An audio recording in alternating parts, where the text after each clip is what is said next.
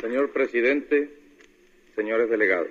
La representación de Cuba ante esta asamblea se complace en cumplir en primer término El Shalom, der Literatursender. Sie hören eine Lesung aus dem Roman Der Augenblick von Gottfried Abrat, Wermingsen 2015. le puso cerco a la muerte. Aquí se queda la clara desde el primer la momento el entrañable grupo de naciones no alineadas que luchan contra el imperialismo, el colonialismo y el neocolonialismo. Hacemos llegar también de las Neuntes Kapitel. Wodurch hat er gespürt, dass meine Bestimmung im Schreiben lag? Woher wusste er, dass ich durch diese Kunst zurückfinden würde zu den Anfängen? Er ahnte diesen Tag, der alles bisherige durcheinandergewirbelt hatte, vor vier Jahren. Schlimmer als die gefürchteten Bergstürme, tiefer als der Kolka Canyon und in all dem Unglück die seelische Größe eines Mannes, der es gewagt hatte, das Regime und die Weltmacht herauszufordern. In den ganzen Jahren seitdem war ich wie blockiert, konnte niemals darüber etwas schreiben, geschweige denn reden, weil es an mein Innerstes rührte und es umzuwerfen drohte. Im Nachhinein deute ich meine Lebensweise als eine einzige Fluchtbewegung, das Vergessenwollen des Schmerzes, der mit diesem Ereignis verbunden blieb. Denn seine Revolution schien offiziell und auch mir gescheitert, der Kampf hoffnungslos verloren. Don Victorio fühlte, dass in mir drastische Erfahrungen steckten, die nun in Worte hineingeboren werden sollten, um sie neu zu betrachten. Ahnte er es, oder war es eine andere Art von Wissen? Hatte ich denn im Fieber nach Schreibzeug verlangt? In keiner Weise hat er mich aufgefordert, preiszugeben, was ich schrieb. Er empfand einfach, dass es helfen würde, ein Boden, ja neue Erde für das Kommende. Ich habe ihm vorgeschlagen, es vorzulesen.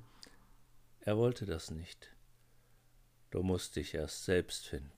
Später, wenn du ganz klar in dir ruhst, kannst du mitteilen. So blieb alles bei mir und aus dem Nebel meiner Vergangenheit stieg deutlicher als jemals vorher ein Bewusstsein meiner indigenen Herkunft hervor. Ich erkannte die Reinheit und Freude des einfachen Daseins, das mir in die Wiege gelegt war. Es wurde mir wichtig, die kleinste Einzelheit neu zu entdecken von der Lebensweise der Aymara und Quechua, von den vielen kleinen Stämmen am Amazonas, auch wenn ich mir sicher war, dass eine Rückkehr dahin unmöglich sei. Wie ein paradiesischer Traum entfaltete sich die Weite der alten Kultur in mein Schreiben hinein, schwang sich liebevoll durch mein tägliches Tun, ohne in irgendeiner Weise handfest zu werden. Im Gegensatz dazu stand umso greifbarer das Geflecht des danach Erlebten und Gewordenen. Die spanische Eroberung, das Streben nach Macht und Gold, der ganze Rausch und die Vernichtung. Das war Gegenwart. Überall traf ich auf die Gier und auf deren Opfer. War es so einfach?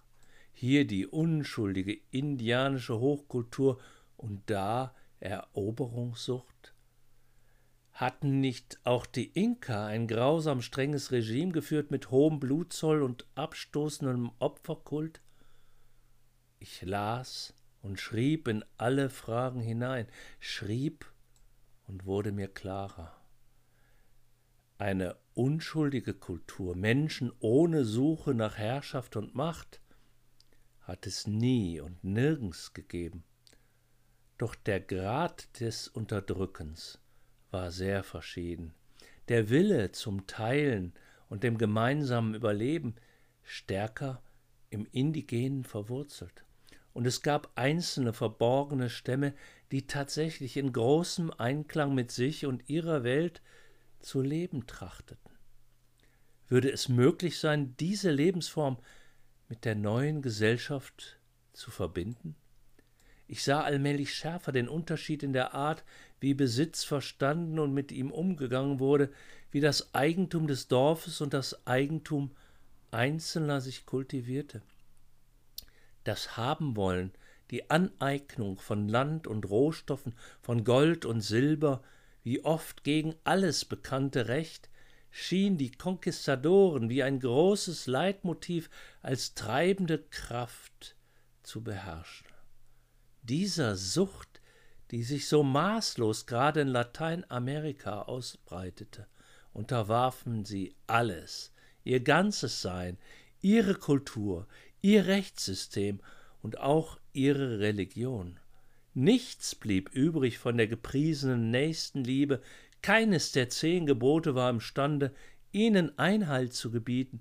Ihr Gott war allein die Goldsucht und Profitgier. Dem opferten sie ihre Seele. Die indigenen, Erstbewohner Amerikas begriffen nicht, was ihnen geschah. Zu schnell, zu mächtig war der Einfall. Sie konnten sich bestenfalls verstecken, zurückziehen oder sich anpassen abgeschottet von allem, überlebte das so andere Denken über Gott, die Welt, die Natur und das Eigentum nur in kleinen Nischen. Wo es in Berührung mit der brutalen Kultur der Eroberung kam, unterlag es fast sofort dem Diktat des selbstsüchtigen Eigentums, der raffgierigen Aneignung von immer mehr Land, der Versklavung und Auspressung. Die Mestizen, vergaßen ihre Kultur des Teilens, verloren sich selbst im Kampf ums Überleben. Ich las und schrieb, schrieb mich hinein in die Geschichte meines Kontinents und begriff, dass man der brutalen Unterwerfung begegnen müsse, widersprechen muss, weil sie sonst alles Leben zerstören wird.